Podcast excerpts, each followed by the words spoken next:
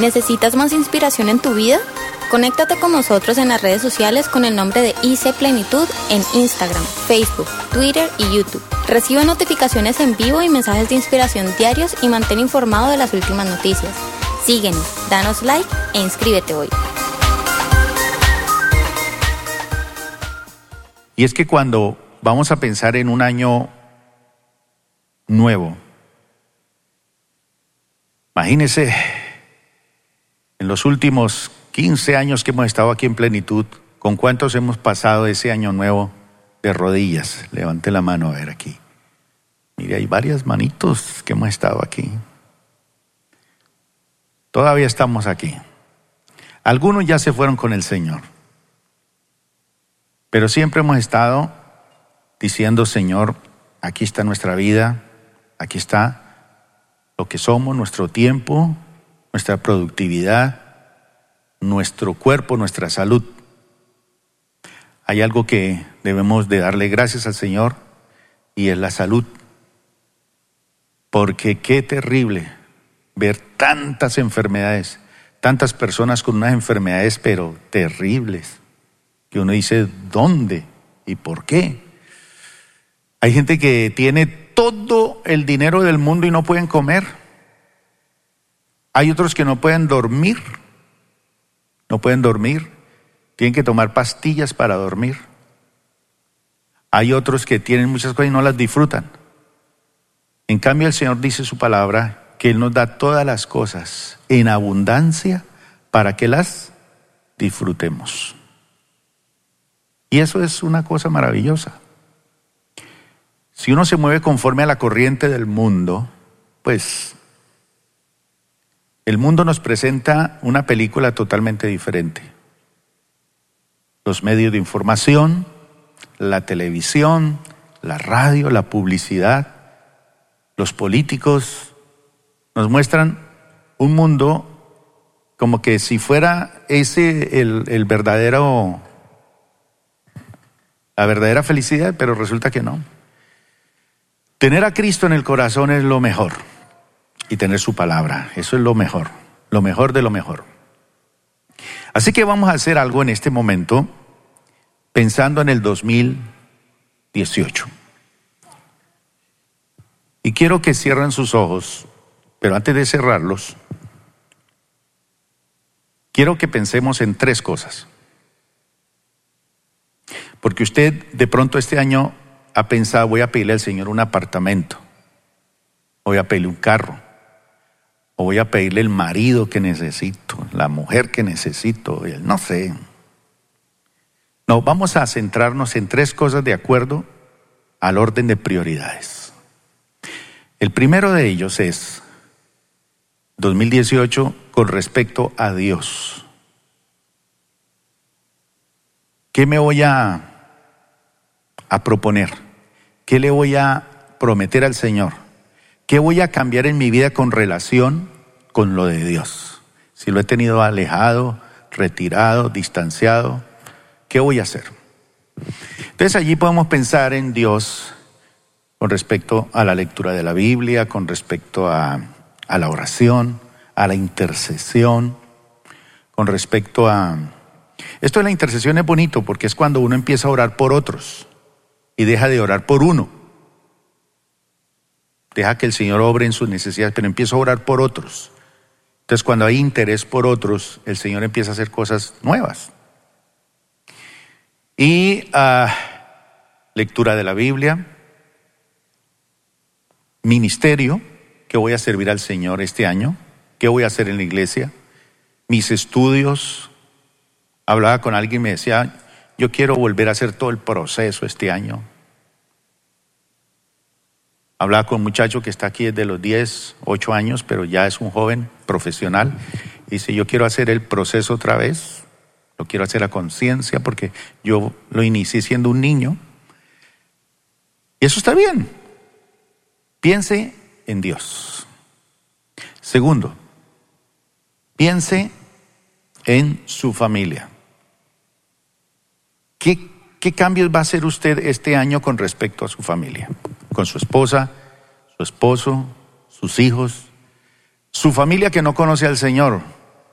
haga un compromiso a nivel familiar. ¿Qué va a hacer con su familia? ¿Le va a compartir del Señor? ¿Va a hacer un, un proyecto de cenar una vez al mes o almorzar? No sé, visitarlos.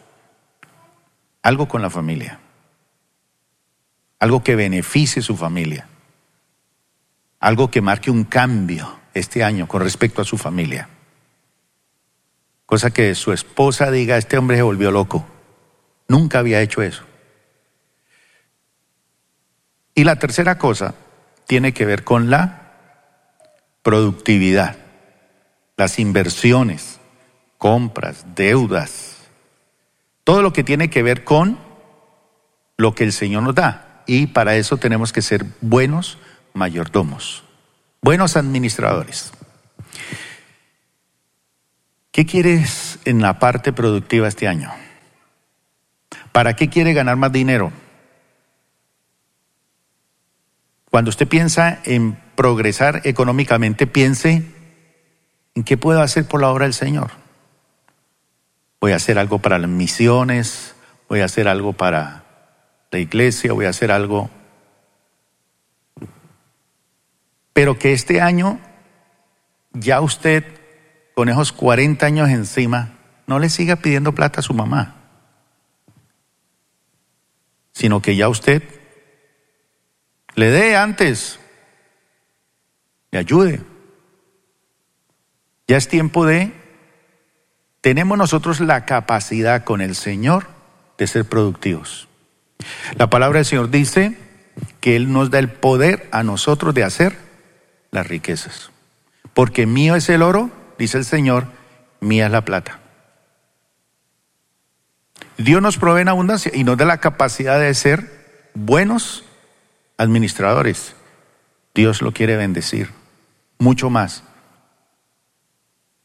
Para bendecir a muchos y para bendecir la obra del Señor. Y para invertir en el reino, eso es bien importante. Entonces vamos a pensar en esas tres cosas. Cierre sus ojos. Vamos con la primera, con Dios. Pongamos musiquita ahí de terror. No, una musiquita suavecita. Señor, aquí estamos pensando en ti en primer lugar. Vamos a darte prioridad a ti. Ocuparás el primer lugar. Y escucha, Señor, nuestras voces, haciendo compromisos contigo a nivel Dios. Ministerio, iglesia, servicio, oración, devocional, lectura de la palabra, evangelismo,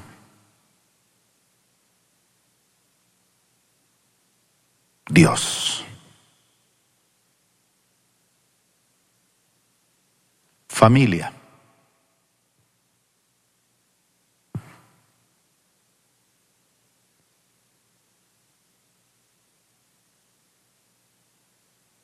Mayor comunicación,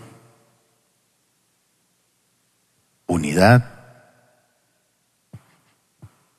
más preocupación por los familiares ancianos, más preocupación por los niños, más unidad, más oración.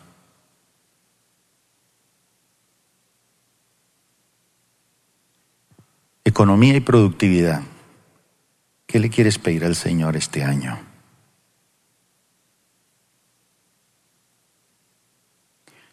Y la clave para que haya productividad, haya bendición, haya multiplicación es ser fieles al Señor. De lo que recibimos de Él, darle a Él en actitud de adoración por lo que Él nos da. Gracias Señor. Muchas gracias Señor. Presentamos delante de ti, Señor, estas tres cosas. Y te damos muchas gracias. Amén. Bueno, esto mismo va a ser la dinámica de esta noche para los que vengan, entonces va a ser muy bonito. Quiero que leamos el Salmo 118, versículo 22 al versículo número 29. Y estuve pensando acerca de ah, el sermón de, de fin de año. ¿Qué compartir hoy que es nuestro último sermón dominical de este año?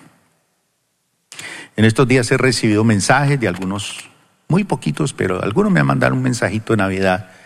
Muy bonito, muy bonito. Recibí el suyo, Sofi, gracias. Muy bonito donde expresan sus sentimientos. Y me encanta cuando una persona expresa sus sentimientos con respecto a Dios, la casa del Señor, la oración, todo. Porque eso es lo prioritario. Lo demás viene por, por añadidura. Pero cuando hay, hay preocupación de, de colocar a Dios siempre en primer lugar, eso es muy bonito.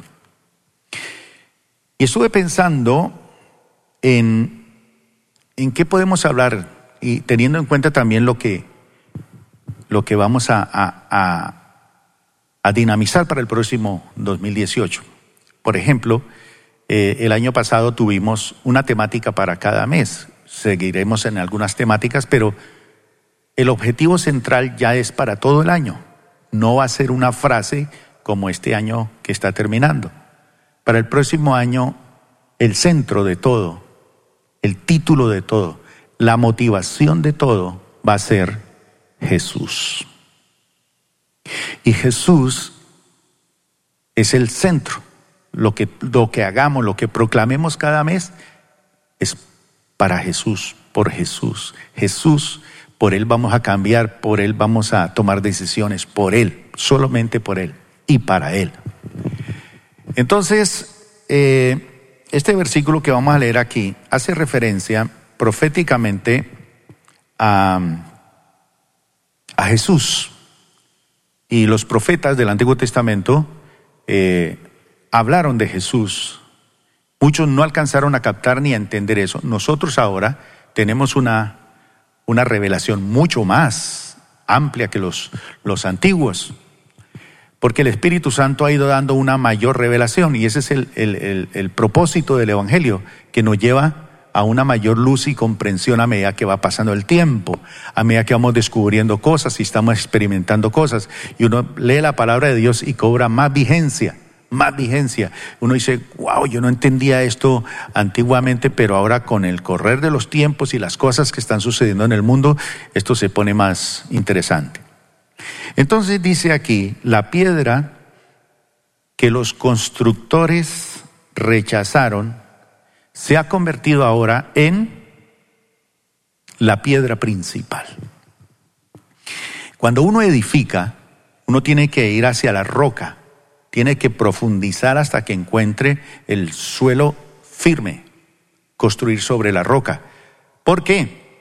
Entre más grande sea el edificio que usted quiere construir, más profundo tiene que ir hacia los cimientos. A veces la gente quiere construir un edificio muy grande, quiere tener muchas riquezas, quiere tener muchas cosas, pero sus cimientos son muy pequeños. Entonces, como sus cimientos son tan pequeñitos, se derrumba. Allá, lo que no se ve es la clave.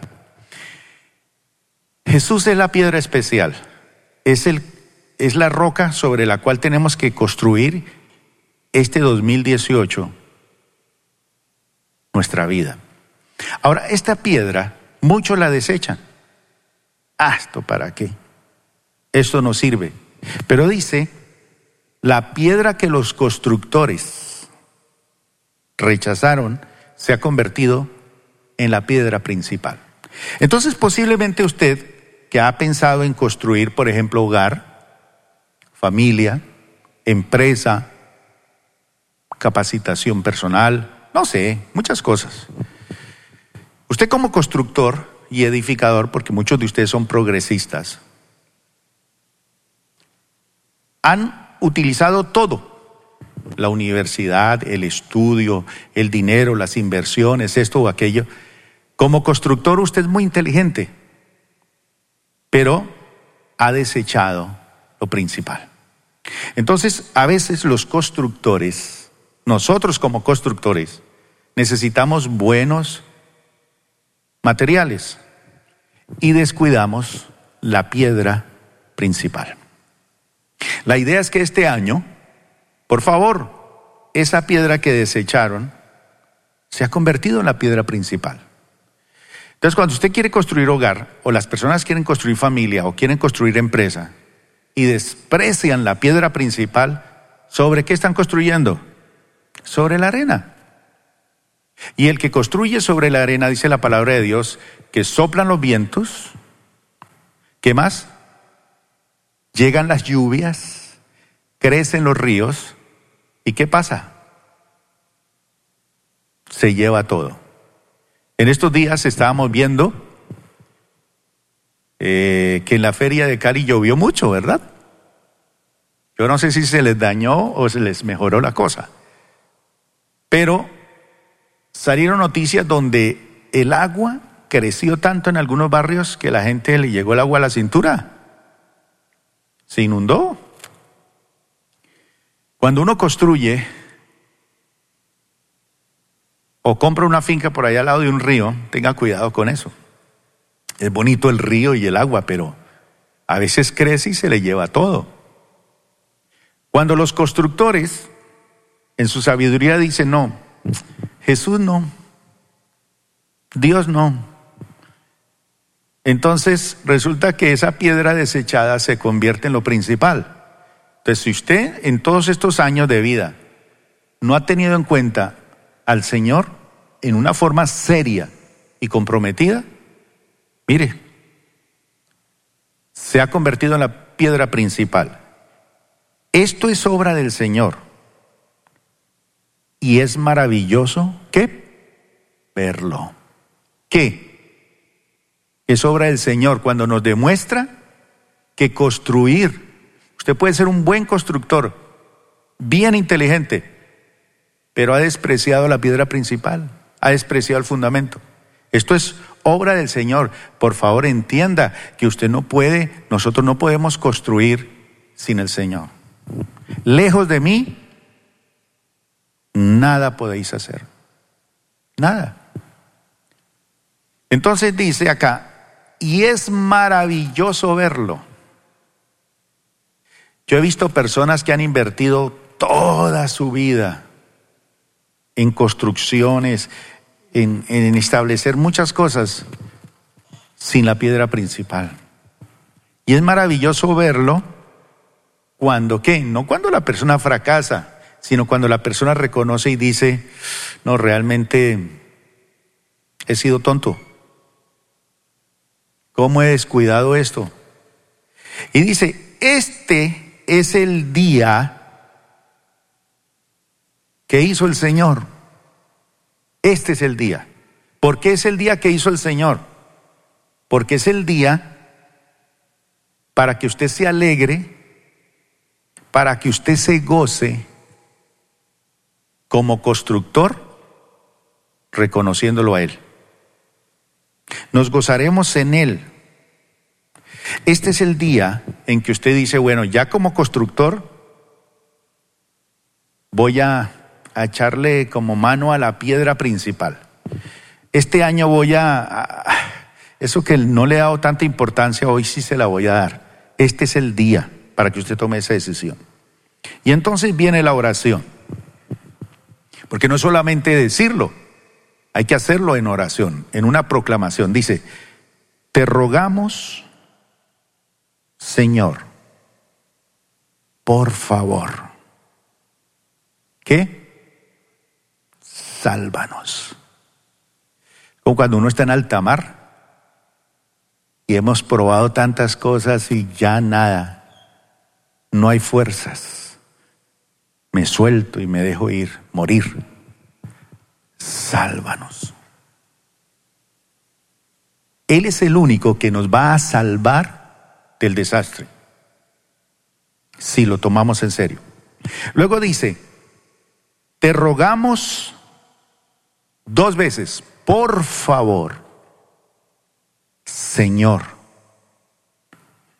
Nuevamente, Señor, no Salvador, Señor. O sea, dejo de que sea una piedra por ahí desechada y la hago mi Señor. Le doy prioridad al Señor. Y cuando nosotros como pastores lo llamamos a eso, no le estamos diciendo, Señor, deje su trabajo y dedíquese a hacer todo el tiempo lo que los pastores hacen. No, es lo que usted da para el Señor que lo haga con, con todo su corazón. Dios te va a bendecir. Eso va a ser cierto. Entonces dice por segunda vez, te rogamos por favor, Señor, haznos qué. ¿Cuántos quieren eso?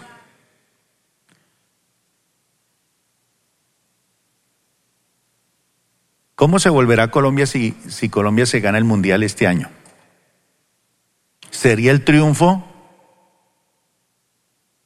de la historia, porque desde que usted existe nunca ha visto a Colombia campeón del mundo. Eso sería un triunfo espectacular. Pero olvidémonos de eso. El mayor triunfo es cuando usted pone la roca en el sitio que es. Ahí comienza usted a triunfar verdaderamente usted empieza a triunfar. Y Dios quiere, y es que ese es el propósito, dice que somos más que vencedores, somos triunfadores, hemos sido llamados a triunfar. Donde otros fracasan, usted puede triunfar. Ahora dice aquí, desde, ¿desde dónde?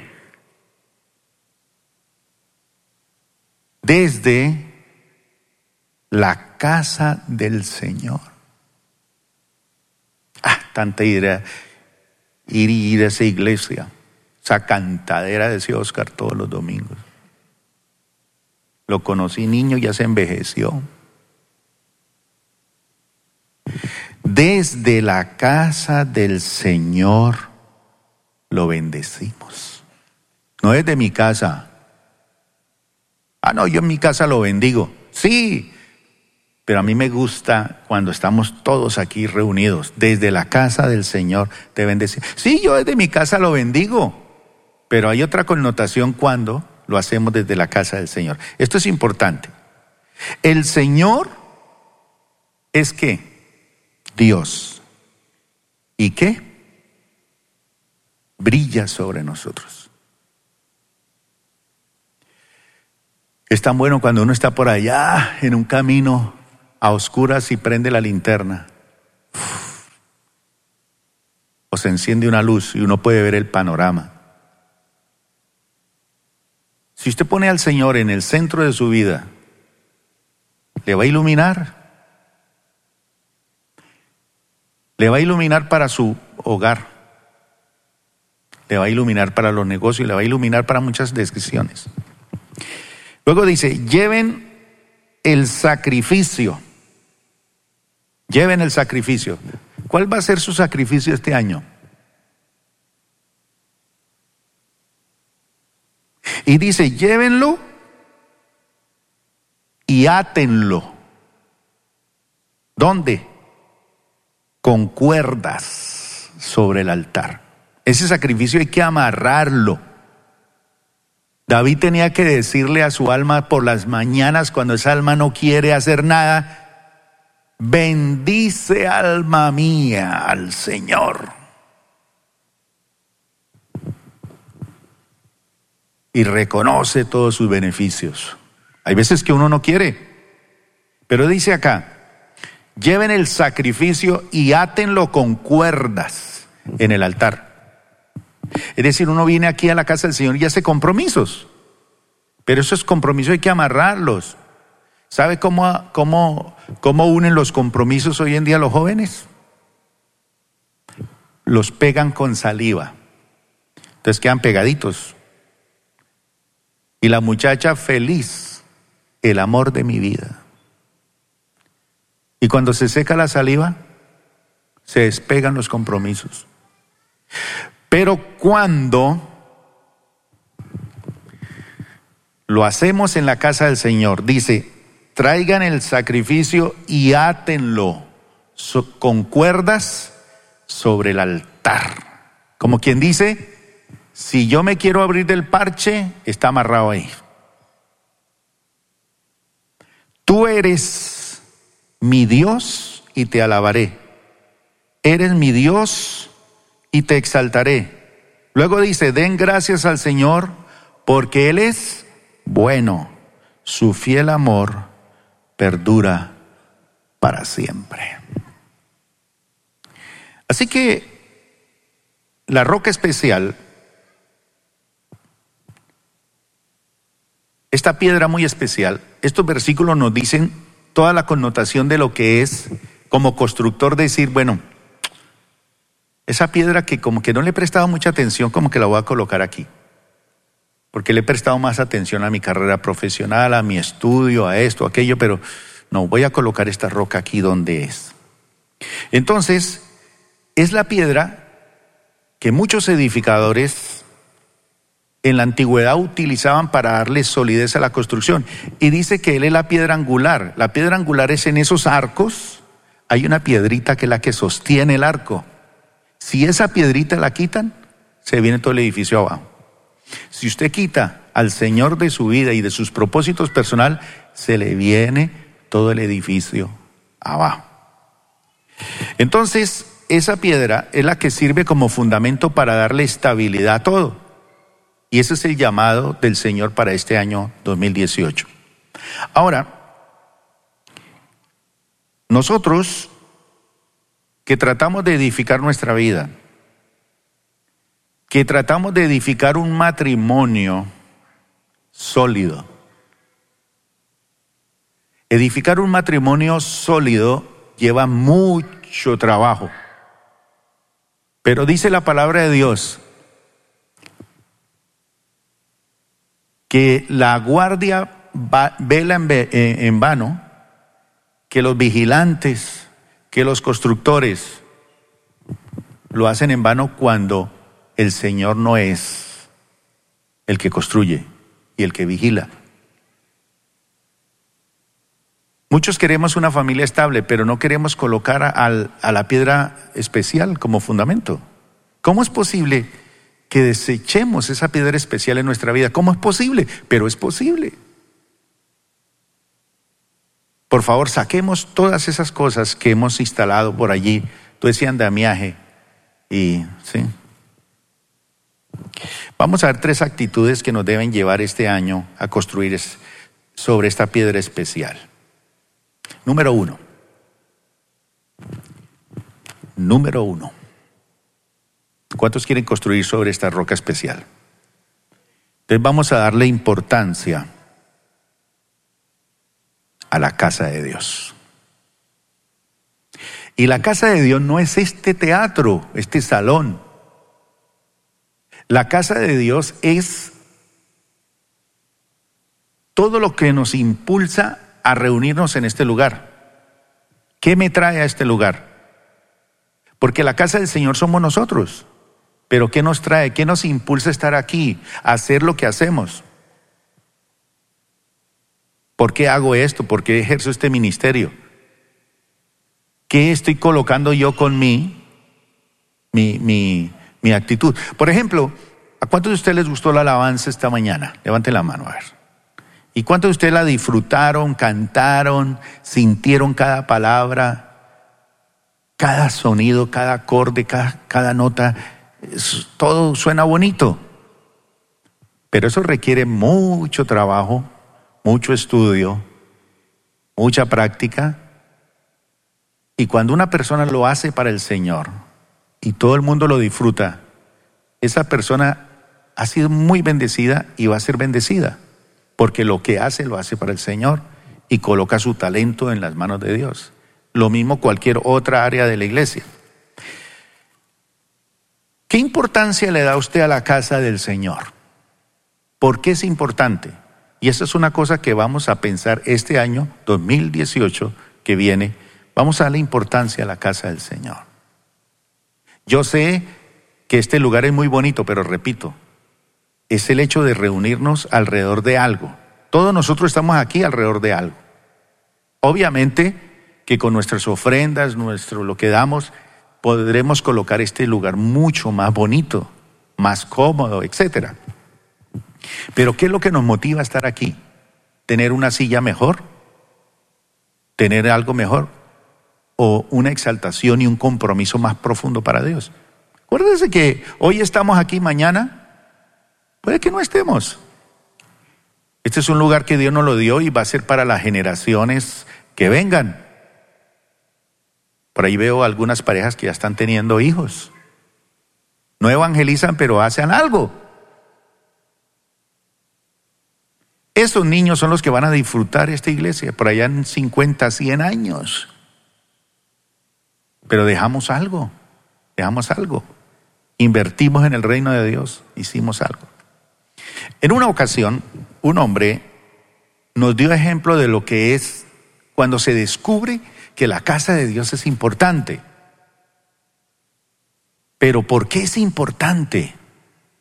¿Qué es lo que hace importante este lugar? Veámoslo en Génesis 28, versículo 16. Jacob está huyendo de su hermano, porque su hermano lo va a matar. Entonces él va huyendo de su hermano y se va. Jacob es significa engañador, tramposo, pícaro. Y él tiene el apoyo de su mamá, y es un hombre que desde que está en el vientre quiere salir primero. Y entonces él todo se lo va ganando con trampas, con engaño. Pero un día él tiene un encuentro con Dios tan especial. Pero este fue, este fue el primero, el que vamos a mencionar aquí. Pero en el segundo encuentro con Dios, en este mismo lugar, es que Dios le cambia el nombre de Jacob por Israel. Jacob es tramposo, engañador, Israel es el que pelea con Dios y gana. Así esa connotación. Y dice que Jacob en su viaje se acostó en un sitio. Se acostó en un sitio. Así como cuando usted viene al culto aquí se duerme ahí en la silla. Todo despistado. Y yo lo veo, desde aquí yo lo veo a usted durmiendo yo no me, no me siento mal. Yo sencillamente digo, esa persona está orando por mí. Así lo veo. Tenemos que siga orando por mí. Pero hay personas que, mm, como Jacob, va en su viaje y se acuesta en un sitio y se duerme. Cuando se despertó del sueño, él dijo, wow, ¿qué es esto? ¿Dónde estoy? Hay muchos que después de 20 años aquí se despiertan. ¿Ah? ¿Dónde estoy? ¿Esto qué es? ¿Quién me puso este libro acá? 20 años con la Biblia en la mano y no descubrían los secretos de Dios, ni sabían las bendiciones de la casa de Dios. Hay personas que creen que venir acá es perder el tiempo. No, no, no, no.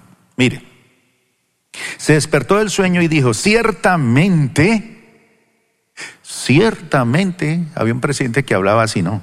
Ciertamente. Gaviria, ¿se acuerda? El Señor, ¿qué? Está en este lugar. ¿Y qué? Y yo no me di cuenta. Ahora, Dios está en todas partes, claro que sí.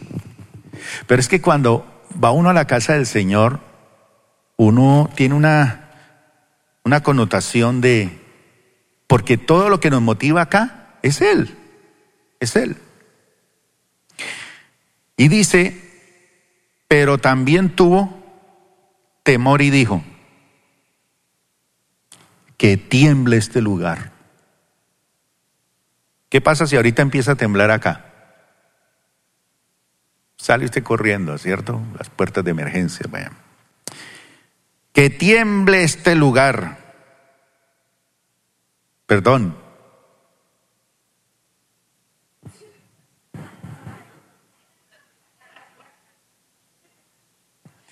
Qué temible es este lugar.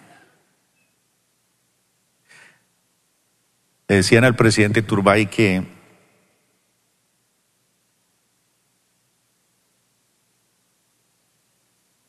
en una conversación él decía, 70 monos. ¿Cómo, señor presidente? Perdón, siete monos. Cuando está dando un discurso. Al final, ah, no, sentémonos, por favor.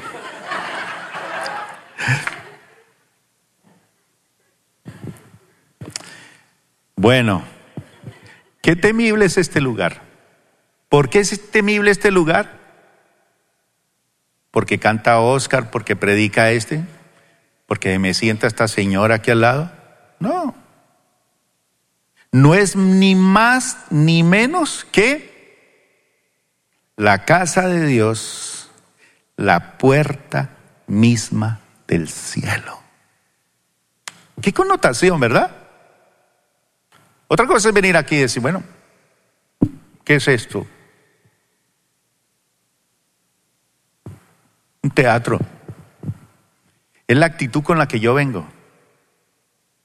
No es más ni menos que la casa de Dios, la puerta misma del cielo. ¿Cómo puede pensar uno que este teatro puede ser la puerta misma del cielo? Porque no es el lugar. A la mañana siguiente, Jacob despertó muy temprano y erigió como columna conmemorativa la piedra en la que había reposado la cabeza y después derramó aceite de oliva sobre ella. Él había puesto una piedrita ahí de cabecera, pero él dijo, no, esto es tan especial, este lugar es tan especial, esta es la puerta del cielo. Aquí he tenido una revelación, aquí he tenido algo en la casa de Dios. Esto es un lugar terrible, esto es un lugar temible, es un lugar impresionante, es un lugar que no es igual a todos los lugares, este es un lugar diferente. Y dice que llamó a aquel lugar Betel, que significa casa de Dios. Aunque antes se llamaba luz, luego Jacob hizo el siguiente voto. Mire por qué es importante la casa del Señor. Allí hace uno compromisos. Ahorita hicimos tres compromisos en oración. Si Dios en verdad está conmigo y me protege en este viaje, y si Él me provee de comida y de ropa, y si yo regreso sano y salvo a la casa de mi Padre, entonces el Señor ciertamente será mi Dios. Y esta piedra que levanté como columna conmemorativa será un lugar de adoración a Dios y yo le, daré a Dios una décima parte de todo lo que Él me dé. ¿Por qué es tan importante este primer punto, dar importancia a la casa de Dios? Mire, muchos de nosotros no podremos edificar nuestra vida, sino que la destruiremos si no le damos importancia a la casa de Dios. Es un lugar de revelación, es un lugar de revelación, de compromiso, es un lugar para, para descubrir que este no es el, el mismo Teatro San Fernando de siempre. No, este es un lugar donde yo vengo, escucho la palabra y tomo decisiones. Mire, ¿cuántos consejos de bendición para nuestra vida nos perdemos cuando no vamos al culto? Es que no es tanto venir al culto. A veces en una sola palabra, en una sola predicación, recibe uno la respuesta de cosas. Oh, ahora entiendo. Gracias, Señor. ¿Cuántos sermones en los cuales el Señor nos va a la respuesta a grandes inquietudes en nuestro corazón las vamos a perder si no le damos tiempo para asistir a la iglesia? En este nuevo año que está por comenzar, cada uno de nosotros tenemos que tener claro que no hay mejor lugar para nosotros que la casa de nuestro Dios. Ahora, yo me siento muy tranquilo en mi casa. ¿Quién de ustedes se siente tranquilo en su casa? ¿Le gusta llegar a su casa? Quitarse los zapatos en mi casa. Pero no hay un lugar mejor para usted cuando usted tiene conciencia clara. Mire lo que dijo el salmista en el Salmo 84. Salmo 84, versículo 10 al 12. Leamos todos al tiempo, mire. Un solo día en tus atrios es mejor que mil en cualquier otro lugar. Yo veo ahí en Facebook todo lo que ustedes publican. Que estoy en Miami, que estoy en Europa, que estoy en no sé qué. Que estoy emocionados por allá en esos lugares del mundo. Sí, bonitos. Pero dice el salmista, un solo día en tus atrios, un solo día, es mejor que mil en cualquier otro lugar. Mire lo que dice el salmista, es mejor un día en tu casa que cuántos años fuera de, de la casa. Mil días, ¿cuánto es? ¿Tres años? Sí, más o menos, tres años. Prefiero ser un portero. Póngase de pie, mi hermano vestido de negro con un escudo ahí. Muéstrele el escudo ahí, asústelos con eso. Se la despistar. Prefiero ser un portero, ni siquiera músico, portero, facilitador, en la casa de mi Dios, que vivir la buena vida, la buena vida en la casa de los perversos.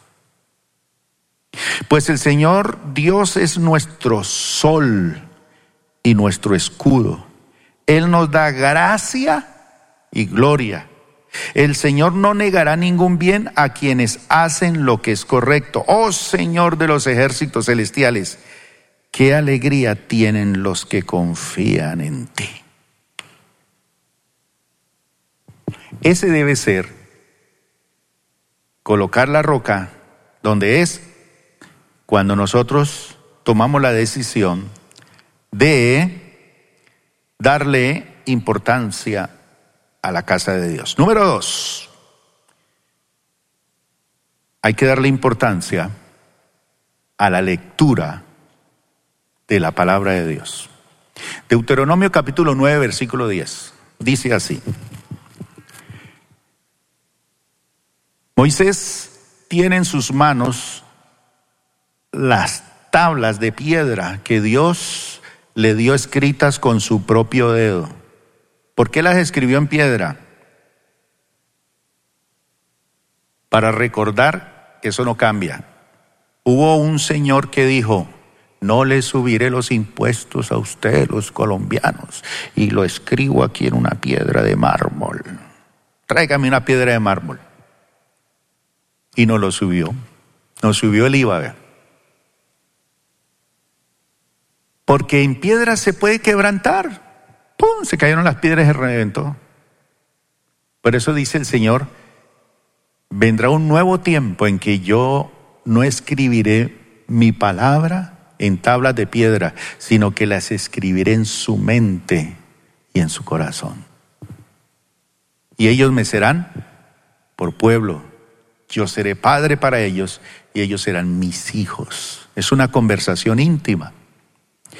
Dice, el Señor me dio las dos tablas en las que Dios había escrito con su propio dedo todas las palabras que te había hablado desde en medio del fuego cuando estabas reunido al pie del monte. Ese es el concepto que tiene Moisés de la palabra. Él dice, estas son dos tablas en las que Dios había escrito con su propio dedo todas las palabras que te había hablado desde en medio del fuego cuando estabas reunido al pie del monte.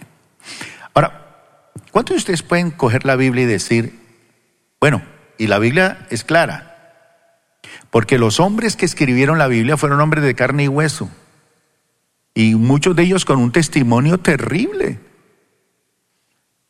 pero el autor de las escrituras, ¿quién fue? El Espíritu Santo. Porque Dios a través del, de su palabra nos habla, a través de esas experiencias negativas y duras de esos hombres de Dios, nos habla a nosotros. No hagamos esto, no hagamos aquello. No necesitamos ir a vivir las propias experiencias de ellos. No, si ellos la vivieron y fracasaron, yo no quiero vivir esa experiencia. quiero ser inteligente. Entonces, Moisés dice, el Señor me dio las tablas. Y estas tablas que tengo, esta Biblia que tengo, son las que Dios había escrito con su propio dedo. Hoy en día hay muchos críticos contra la Biblia y quieren sacar la Biblia de su, de su vida. Los edificadores del mundo moderno quieren sacar la Biblia. Entonces, Moisés dice, son sus palabras las que él ha escrito con su propio dedo, él me las dio y yo las amo. Entonces, cuando él escribe en piedras, él nos recuerda que su palabra no cambia, ni la podemos cambiar nosotros. Nosotros quisiéramos la palabra de Dios como en qué, escrita en qué, que se pueda cambiar fácilmente. Queremos obligar a, que la palabra diga lo que nos conviene. Hoy en día la gente, para acoplarse al mundo moderno, están doblando las escrituras para acomodarlas a estos tiempos y no acomodarse la gente a los tiempos de Dios. Están los edificadores quieren quitar la piedra. ¿Cómo podremos edificar nuestra vida si no tomamos en cuenta el manual de la vida? Ese es la Biblia. Si no tomamos en cuenta los planos del constructor, ahí están los planos. Sería ilógico que un constructor, un arquitecto, un ingeniero vaya a construir un tremendo edificio, tenga los planos y sin embargo no le preste atención a los detalles que necesita. Ah, sí, ahí dice eso, pero pongámosle este otro hierrito, sí, quitémosle este cemento, quitémosle esto. Se viene el edificio. Eso sería necio. ¿Cómo podríamos nosotros llamarnos a nosotros mismos que tenemos el, el mapa de la vida, el mapa de, de las cosas buenas, si nosotros decidimos que eso no? Por eso este año ya ahorita muy pronto sale el, devocional para el 2018. Sepárelo allá en el punto I. Y usted este año lea la palabra de Dios, crea la palabra de Dios, dele lugar a la palabra de Dios. Mire, sáquelo de allá de ese cajón, de esa biblioteca y póngala en el centro. Voy a leer qué me dice Dios. ¿Qué preocupación tiene usted con sus hijos? Mire lo que le dice la palabra de Dios. ¿Qué preocupación tiene con respecto a los negocios? Lea lo que dice la palabra de Dios. Diga, esta fue lo que Dios me dio y lo escribió con su propio dedo. Creo que es la palabra de Dios. Muchos le van a decir todo lo contrario. Y número tres, y con esto termino, vamos a darle importancia no solo a la casa de Dios, a las escrituras, sino que vamos a darle importancia a la ayuda de Dios. Porque hay personas que creen que Dios no, no ayuda. Hay personas que creen que hacer y tomar decisiones con Dios, eso no ayuda para nada, eso no sirve para nada. Pero vamos a darle importancia a la ayuda de Dios. Primera de Samuel capítulo 7, versículos 12 y 13 dice esto. Un día Samuel toma una gran decisión, el profeta Samuel. Llegó a un lugar y va a hacer algo importante en ese lugar. Esos profetas tenían una capacidad de hacer cosas que van a marcar la vida de una persona. Esa es una señal de un verdadero profeta, que lo que hace lo marca uno para toda la vida. Una palabra que le dijo, un texto, un consejo, un mensaje. Ese es el verdadero profeta. Y luego Samuel dice, tomó una piedra grande grande y la colocó en medio de Mispa y Gesana, dos ciudades. Profeta va con una piedra y es loco, ¿qué va a hacer con esa piedra? Lleva la piedra grande y la pone en el medio de las dos ciudades. Y todos lo estaban mirando. Y entonces le da un nombre a esa piedra. ¿Qué nombre le puso? Ebenecer. Una piedra, Ebenecer. Hoy en día hay pastores modernos que hacen unas cosas raras. Por ejemplo, yo vi por ahí a uno que construyó un megatemplo por allá en Centroamérica y en una urna de cristal metió una Biblia y abrió un hueco y la enterró. Y esa era la primera piedra y sobre eso construyó el templo. Templo grande. Muy parecido a los ritos masones y todas estas cosas. Pero bueno, Samuel lo que hizo fue colocar una piedra grande para que nadie la mueva. Una piedra grande. Y a lo mejor usted tiene este año que hacer eso con respecto a Dios. Es una piedra tan grande. Y es que la Biblia dice proféticamente que Dios va a hacer algo en los últimos tiempos. Y es que va a cortar una piedra gigante. Y la va a cortar no con dedo de hombre ni con máquina de hombres, sino con su propia mano. Y esa piedra va a venir y va a desmenuzar todos los reinos del mundo y se va a establecer como un reino que jamás será conmovido. Y esa roca es el reino de Dios. Y va a destruir todos los pensamientos de los hombres y las hazañas de los hombres.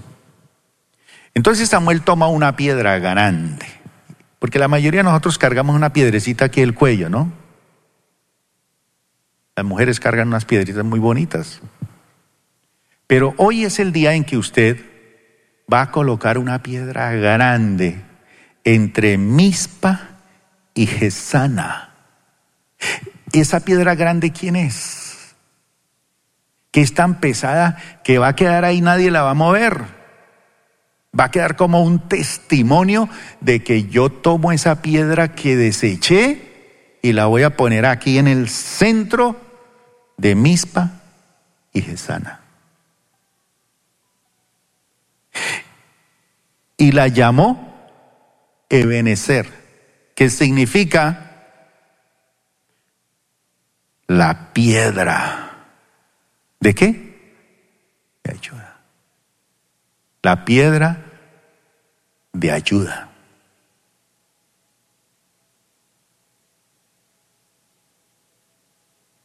Déjese ayudar. Déjese ayudar. Pero déjese ayudar por Dios. Usted se dejó ayudar del Banco de Colombia este año. Y mire dónde lo dejó. Usted se dejó ayudar por ese amor. Y le salió falsete.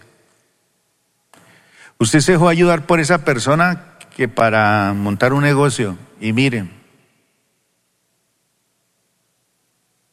Entonces dice, la piedra de ayuda, y esa piedrota la puso ahí, la piedra de ayuda. Y todos quedaron como así, la piedra que ayuda.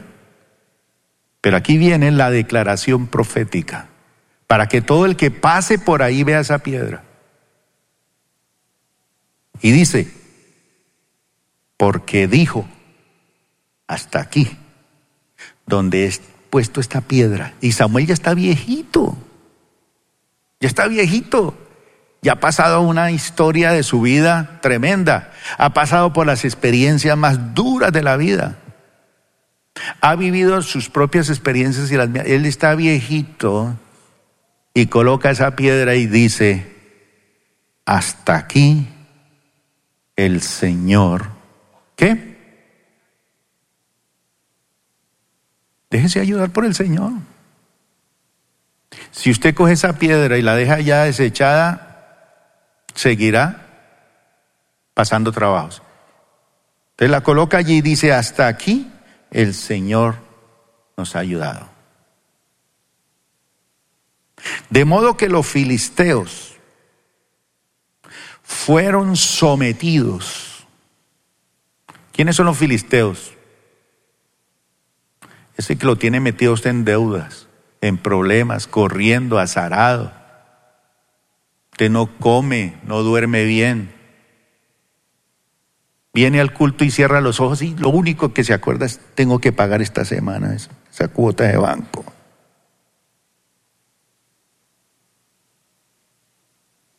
Entonces dice, los filisteos fueron sometidos. Cuando usted coloca a Dios en primer lugar como su ayuda y su soporte, los filisteos serán sometidos y no volverán a qué? A invadir a Israel. No te dejes invadir. Los filisteos te tienen así, vea.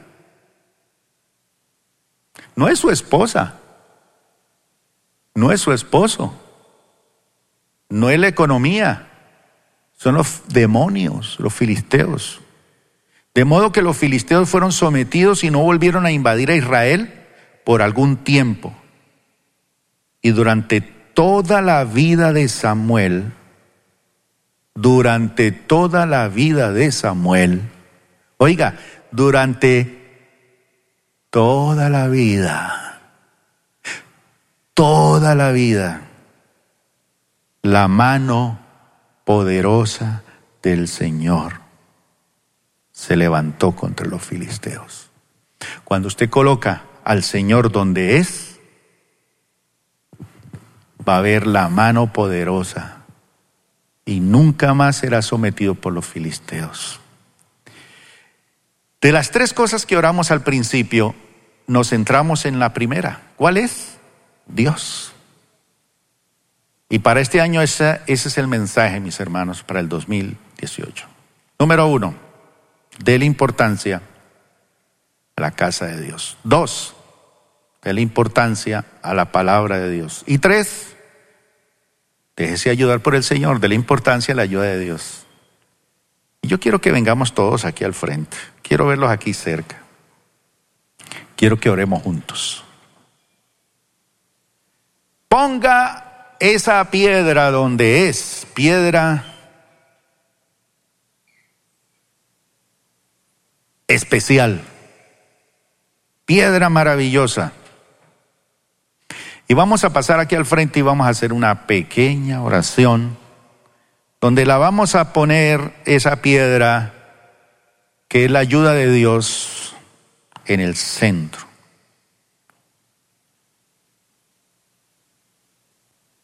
Muchas cosas que usted ha hecho en sus propias fuerzas durante muchos años. voy a poner esa piedra. Y va a decir, hasta aquí me ha ayudado el Señor. Pero ojo, cuando usted lo declara, viene la promesa. Y durante toda su vida, ¿qué va a ver usted? Los filisteos sometidos. Gracias por acompañarnos el día de hoy. Nosotros creemos que Dios quiere hacer más cosas para ti y a través de ti, y nos encantaría saberlo. Si has sido impactado por este ministerio, compártelo a nuestro correo electrónico info.plenitud.org. Otra vez muchas gracias por acompañarnos y esperamos que este mensaje sea de bendición para ti.